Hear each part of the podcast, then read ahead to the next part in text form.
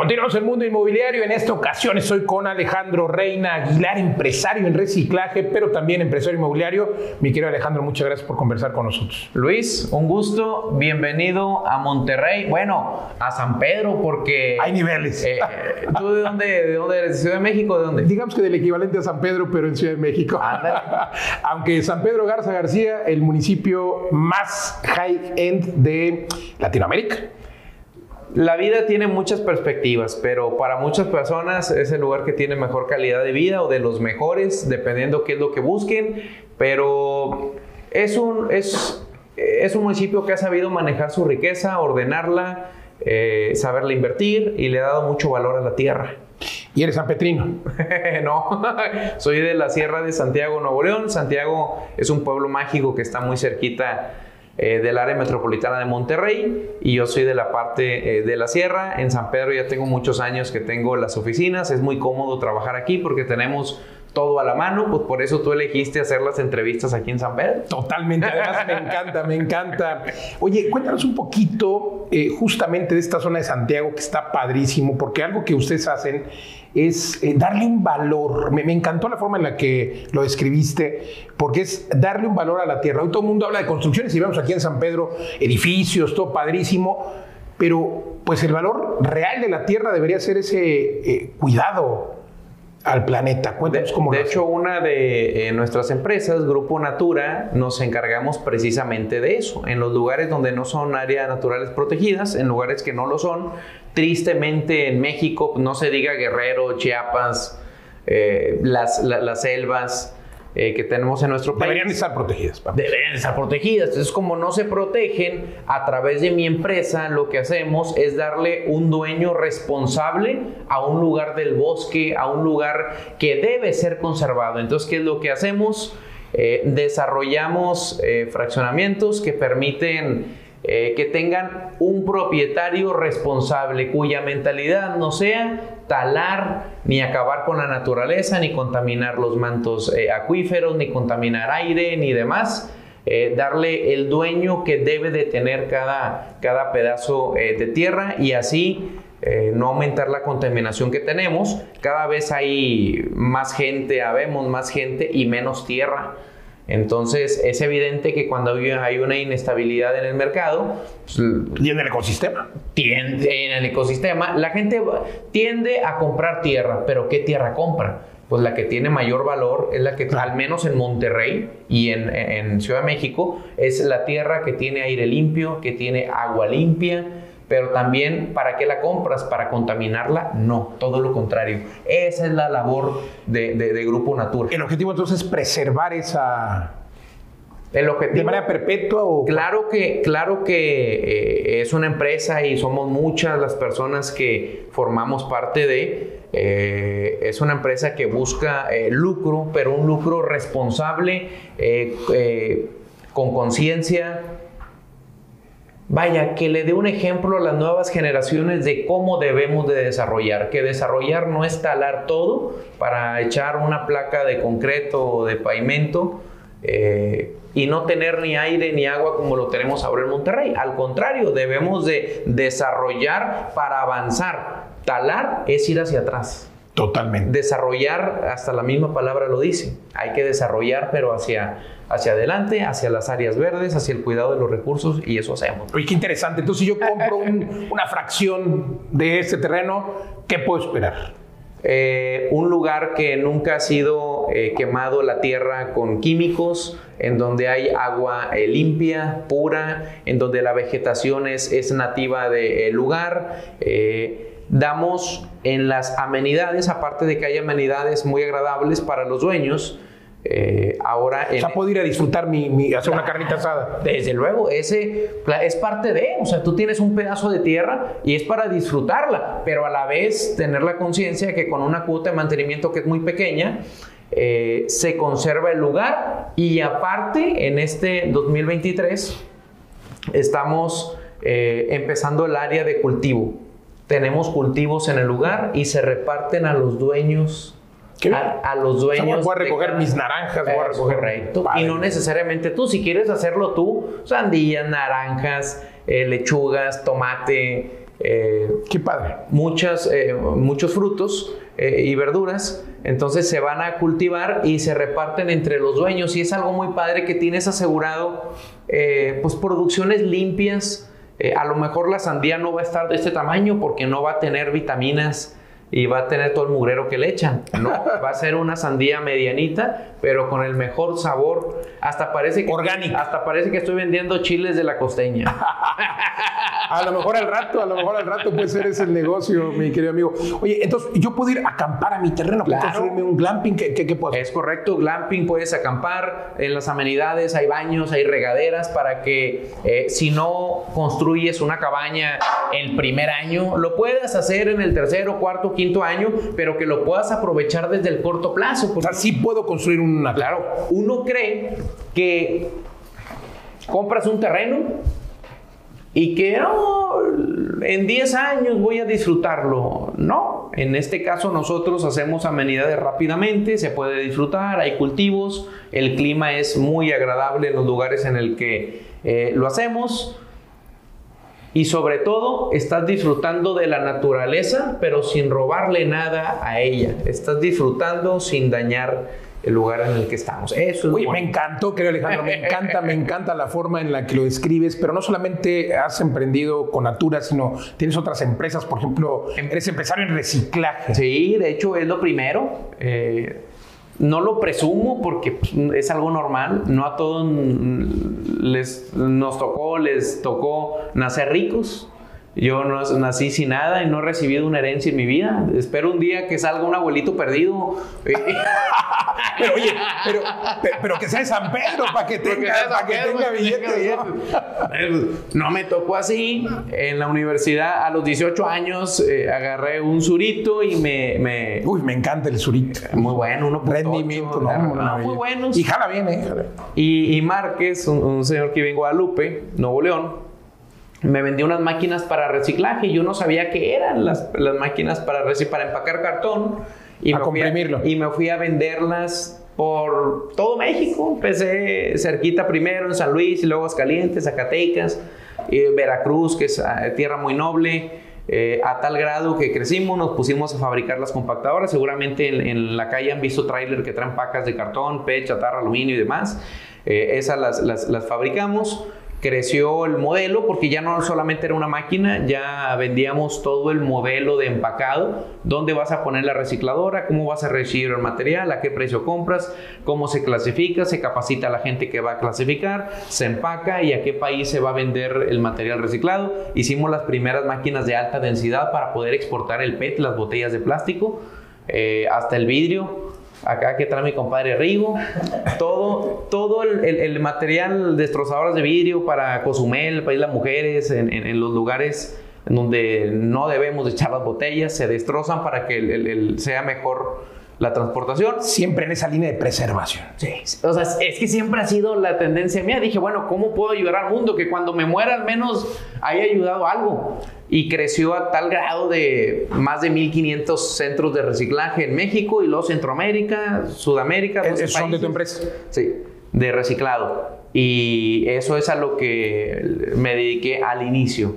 Y tengo siete años como inmobiliario y ahora comenzamos con lo de conservación. Dije, bueno, ¿cómo protegemos? Pero a la misma vez vendemos porque es evidente que se van a vender las tierras. Claro, pero claro. ¿cómo se venden y a quién se la venden y bajo qué concepto? Y eso es ¿Y lo cómo que- logramos concientizar para que no se destruyan? Me encanta, me encanta el concepto de Natura. Pero a ver, espérame, espérame tantito, porque vamos, a- vamos aclarando el panorama. Dices, Diría empecé, diría, claro, eh, empecé como empresario en reciclaje, luego eh, tengo siete años como inmobiliario, pero ¿qué edad tienes? 32. Ah, mira, somos casi de la edad. Estamos, estamos parejeando. Yo soy 92, 91. Mi compadre es 92.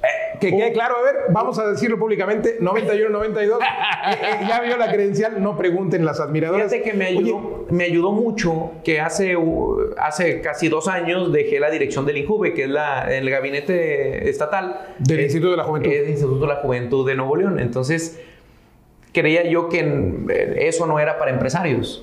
Y sin duda fueron los mejores números en la historia de Nuevo León y la historia de México porque realmente hicimos eso. Lo que era necesario, desarrollarlo para los jóvenes, enviar jóvenes a otros países, ah, becamos más de mil jóvenes a otros lugares y no, no es presunción, eh, es aclarar y tener claro que ir a otros lugares te abre la mente. Pues bueno, así como mandamos jóvenes a otros países, yo... Eh, Viajar te abre la mente, yo, yo siempre lo he dicho. llega siendo otra persona. Total, y con ganas de querer seguir con ganas de viajando y de conocer. Iba a un basurero eh, en, eh, cerca de México, en Atlacomulco, por ejemplo, toda la, en Atlacomulco empacamos toda la carcasa de las televisiones cuando Peña Nieto hizo la reforma de telecomunicaciones. Sí, sí, sí. Eh, Tiró todas las... Fueron 5.200 toneladas las que empacamos en el 2015, 16, 17. Y en Atlacomulco era un centro pues de hecho ahí es Peña Nieto, no sé en dónde esté, si está en el bote o en España, en dónde esté, pero ahí le mandamos un saludo. Y sobre todo a su novia. y en ese lugar eh, es muy distinto el reciclaje en Atlacomulco, por ejemplo, a, Tux, a Tuxtla Gutiérrez, a San Cristóbal, Ocosingo, eh, Comitán de Domínguez, en, Villaflores, en Arriaga.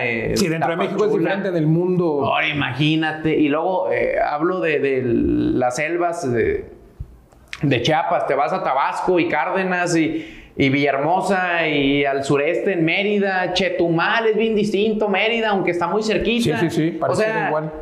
Y te vas a Chihuahua, Tijuana, Ensenada y los, los mariscos del guerrerense.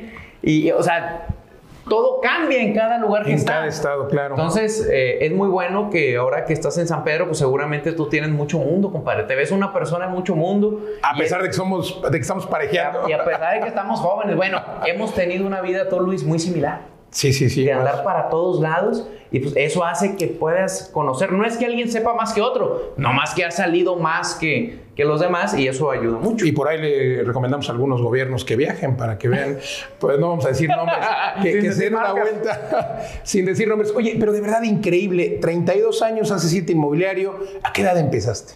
A los 18, en el reciclado toco el acordeón. Me mantuve del acordeón antes de los 18 años, 15 de la secundaria con salí, acordeón, y luego en, eh, en el reciclaje. ¿También cantas? Sí, sí, más o menos. Pues yo. Toco todo lo que quieran. Este no es una entrevista. De, hecho, les quiero decir que para bodas. no sé qué. También ahí tenemos. Y, y, yo la acompaño con el. Oye, qué interesante, qué interesante, porque de verdad hoy tenemos un mundo en el que muchos jóvenes están eh, pensando que, es difícil, que es imposible, que ya no hay las oportunidades que había para otras generaciones. Pero vean la muestra, de, y sobre todo a los que hoy tienen 20 años, eh, que creen que pueden esperar a los 30 para empezar a los Luis tiene razón, mucha razón en esto que acaba de decir. Se cree, sobre todo cuando somos jóvenes, porque yo lo viví, uno se aferra a tener un producto.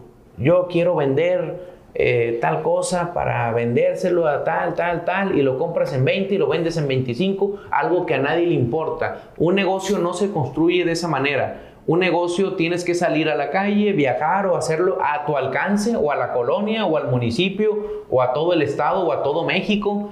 Tomar las necesidades de la gente. Tienes que identificar eh, cuál es el problema de las personas. Si tú se lo resuelves, ellos te van a dar su dinero. Y a partir de ahí sí puedes crear un producto. Eso es una venta. Si resuelve las necesidades de la gente. El reciclaje, yo no amaba el reciclaje. Yo quería hacer algo que ayudara al medio ambiente y hacer lana. Ese era mi pensamiento. Y dije, bueno, pues ¿qué puede funcionar? Pues claro, la basura. Todo mundo cobras al recogerla y cobras cuando la vendes.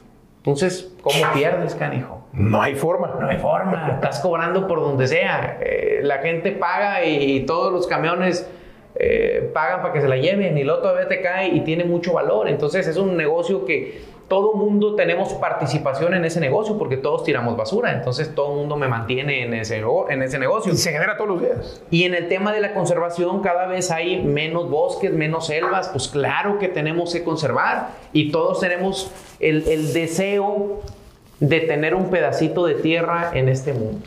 El que te diga que no es porque no puede comprarla. Totalmente. Bueno, nosotros hacemos con paguitos chiquitos que sí puedan comprarla. Entonces, eso es cuidar, conservar, cumplir nuestro deseo de tener un pedazo de tierra y poder pagarla. Entonces, eh, cuidar así el dinero, pues eso es muy bueno, pero aquí lo que les decía del comentario de Luis es no busquen hacer un negocio inmobiliario o cual sea basado en lo que ustedes quieren. Olvídense de sus deseos. El ego, ahorita Rigo me hablaba mucho del ego. El ego es bien canijo y te hace tú querer vender lo que tú quieres vender. No. ¿Qué necesita la gente? Ayúdales. Y esa gente te va a entregar su lana. ¿Qué opinas del cuadrante famoso del flujo del dinero, Robert Kiyosaki? Que hay que ser primero empleado, luego autoempleado, luego... Dueño de negocio y luego inversionista. ¿Qué, ¿Qué, eh, opinas? ¿Es o, se vale ser emprendedor más que empleado? La única vez que yo he sido empleado en mi vida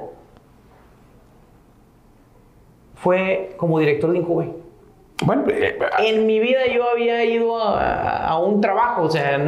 Ahí también coincidimos, o sea, yo, yo, solamente fui empleado cuando fui pasante en un despacho cuando terminé la carrera, porque y tenía mi propio negocio. y de ahí para allá volaste tú en otras cosas. Sí, sí, sí, pues, entonces a lo mejor realmente ese cuadrante eh, pues, no, no necesariamente aplica. ¿Le recomendarías a los chavos eh, emprender, tirarse a emprender o primero tener un empleo? Yo le recomendaría conocerse, saber sus límites, saber sus capacidades, porque decirle a alguien que que, no sabe, aviéntate, aviéntate, es aventarlo al matadero y se va a agüitar, se va a deprimir y luego te va a chocar en la calle o va a estar enojado. No hay que hacer personas infelices. Lo que yo diría es que vuelvas al centro. Yo soy más feliz cuando me reúno con mis amigos de toda la vida porque ellos no buscan ni quitarme lana, ni buscan eh, una persona que yo no soy, saben cómo yo soy. O sea, qué padre, qué padre. Mis gustos y yo lo disfruto mucho. ¿sí? Y tener amistades auténticas. Eso es volver al centro. Eh, a mí no me gusta juntarme acá con San Petrinos eh, a, sus cosas. Eh, no es lo que a mí me gusta, ¿no? hago hago pláticas de negocios cuando es necesario, pero a mí eso me hace feliz. ¿Qué es lo que yo le recomendaría a, los jóvenes, Luis, ahora que tú me preguntas? Encuentra algo que te haga feliz. Ve a tu centro identifica qué es lo que tú sabes hacer bien. Son dos cosas distintas a lo que te gusta. Lo que te gusta, a mí me gusta el acordeón, pero no el arma. Toco bien, pero ahí me, más o menos. Nunca voy a ser un buen acordeonista, pero ¿qué es lo que sí hago bien, creo yo? Vender, desarrollar negocios. Eso es lo que sí hace hacer bien. Entonces, dejé mi gusto un poquito a un lado, que lo sigo haciendo, pero no para ganar dinero, por desarrollar lo que sé hacer bien. Conócete y define muy bien qué es lo que tú sabes hacer bien y con eso utilízalo para ayudar a los demás. Olvídate de pensar en el lucro, lucro, lucro. No, ayuda a los demás y te van a entregar su lana. Los productos no tienen un precio. Esto es algo, ya para cerrar aquí la pregunta, los productos no tienen un precio depende, depende lo que valga para cada persona. Yo busco un teléfono que nunca se trabe. Por ejemplo. Yo tengo mi iPhone 11 que lo usé hasta que se trabó. Compré el 14, este es el más nuevo. Y no voy a comprar el 15 hasta que, hasta que se trabe el Hasta que se trabe porque a mí me gusta que luego, luego abran las cosas. Entonces, yo no pregunto ni cuánto vale esto porque busco que sea eficiente. O sea, no tiene un valor cuando te ayuda y cuando resuelve un problema. Si tú resuelves el problema de los demás, el precio es lo de menos. El precio es lo de menos. Esa es la frase que no iba a decir, pero tú lo dijiste mejor que yo. Mi querido amigo, eres extraordinario. la forma en la que lo defines me encanta. Oye, te quiero preguntar, ¿cómo es un centro Natura? Me lo estoy imaginando, por un fraccionamiento de tu empresa. ¿Cómo, es? ¿Tiene, ¿Tiene todas estas aplicaciones de sustentabilidad, de reciclaje? Es, es como es como la primera hoja de la revista de la Atalaya. que, todos son árboles y pajaritos, ¿sí? que todo es muy bonito, pues es, un lugar verde eh, donde hay árboles que cuidar, que conservar, en donde hay todo es sustentable.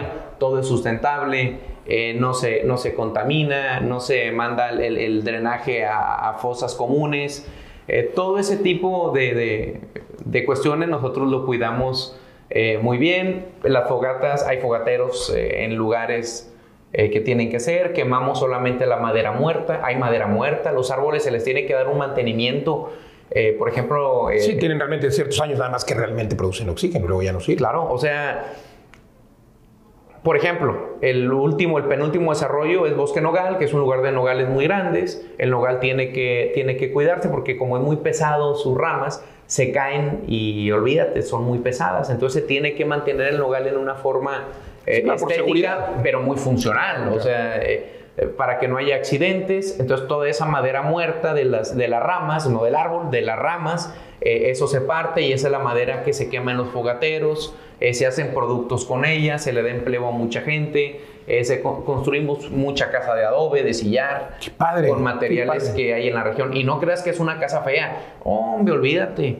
Son casas preciosas, son de 50 centímetros los sillares, los, los adobes eh, puede estar a 35 grados y adentro está a 23. Sí, sí, sí. Tiene además esas propiedades térmicas, termoacústicas. Todo eso es, es lo que hacemos ahí. Oye, me encantó. Hago el compromiso públicamente de ir a visitar tu, alguno de tus desarrollos. Ya, ya me interesó. Cuéntanos desde cuánto pueden comprar y, dónde están los desarrollos. Ah, nuestros desarrollos valen desde 370 mil pesos, 350 mil pesos cada terreno, se paga a tres años, se da un enganche chiquito y lo demás a meses sin intereses, incluyendo, eh, me gusta dejarlo claro, que nosotros absorbemos la inflación, así que cada que, sube la inflación eh, yo pierdo. Pero ustedes ganan. Ustedes ganan, en el, en el contrato se firma un precio fijo eh, y se pagan mensualidades fijas sin intereses por 36 o, 48 o hasta 60. Ahorita estamos ya extendiendo hasta 60. Dicen que si tu negocio no es financiero, no es negocio. Totalmente, querido Alejandro, eres un crack. Gracias por compartir.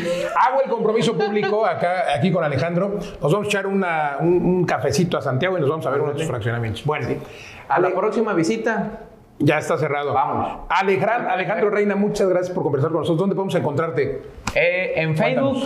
Soy millennial, el, TikTok casi no lo uso, sí lo uso, ahí me ven más o menos, pero uso principalmente Facebook. Alejandro Reina Aguilar, salgo eh, así como me ven, pero más guapo, en traje, eh, recién bañado. Eh, es el Photoshop. Es el Photoshop. Y así me encuentran Alejandro Reina Aguilar y les voy a aparecer luego, luego. Y subo muchas cosas. No subo tanto inmobiliario, subo de muchos negocios porque no a toda la gente le interesa solo lo inmobiliario. Totalmente. Entonces lo van a encontrar en Facebook, en Instagram, igual Alejandro Reina Aguilar y en TikTok de igual manera. Pues Alejandro Reina Aguilar, un gusto, amigo, otra vez. Órale. Muchas gracias. Gracias también a ustedes por acompañarnos. Y recuerde, recuerde que hay que compartir esa información, información de valor. Si está en el podcast, déjenos un review. Si está en las redes sociales, por favor, comparta, dele clic a la campanita. Y también recuerde que transmitimos, si está en las redes sociales, a través de frecuencia modulada para todo México y el sur de Estados Unidos, a través de la frecuencia del Heraldo Radio, jueves 10 de la noche, sábados 4 de la tarde. Si está en la radio, véngase a las redes, me encuentra en todos lados como Luis Ramírez, Mundo Inmobiliario. Muchas gracias. Hasta la próxima.